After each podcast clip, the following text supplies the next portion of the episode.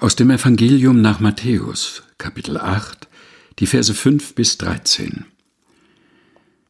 Als aber Jesus nach Kapernaum hineinging, trat ein Hauptmann zu ihm. Der bat ihn und sprach, Herr, mein Knecht liegt zu Hause und ist gelähmt und leidet große Qualen. Jesus sprach zu ihm, Ich will kommen und ihn gesund machen.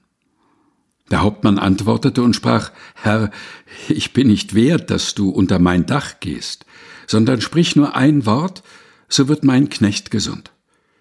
Denn auch ich bin ein Mensch, der einer Obrigkeit untersteht und habe Soldaten unter mir. Und wenn ich zu einem sage, geh hin, so geht er, und zu einem anderen, komm her, so kommt er, und zu meinem Knecht, tu das, so tut er's. Als das Jesus hörte, wunderte er sich und sprach zu denen, die ihm nachfolgten, Wahrlich, ich sage euch, solchen Glauben habe ich in Israel bei keinem gefunden. Aber ich sage euch, viele werden kommen von Osten und von Westen und mit Abraham und Isaak und Jakob im Himmelreich zu Tisch sitzen. Aber die Kinder des Reichs werden hinausgestoßen in die äußerste Finsternis. Da wird sein Heulen und Zähne klappern. Und Jesus sprach zu dem Hauptmann, Geh hin, dir geschehe, wie du geglaubt hast.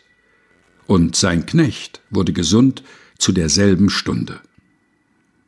Matthäus Kapitel 8, Vers 5 bis 13 in der Übersetzung der Lutherbibel 2017 der Deutschen Bibelgesellschaft.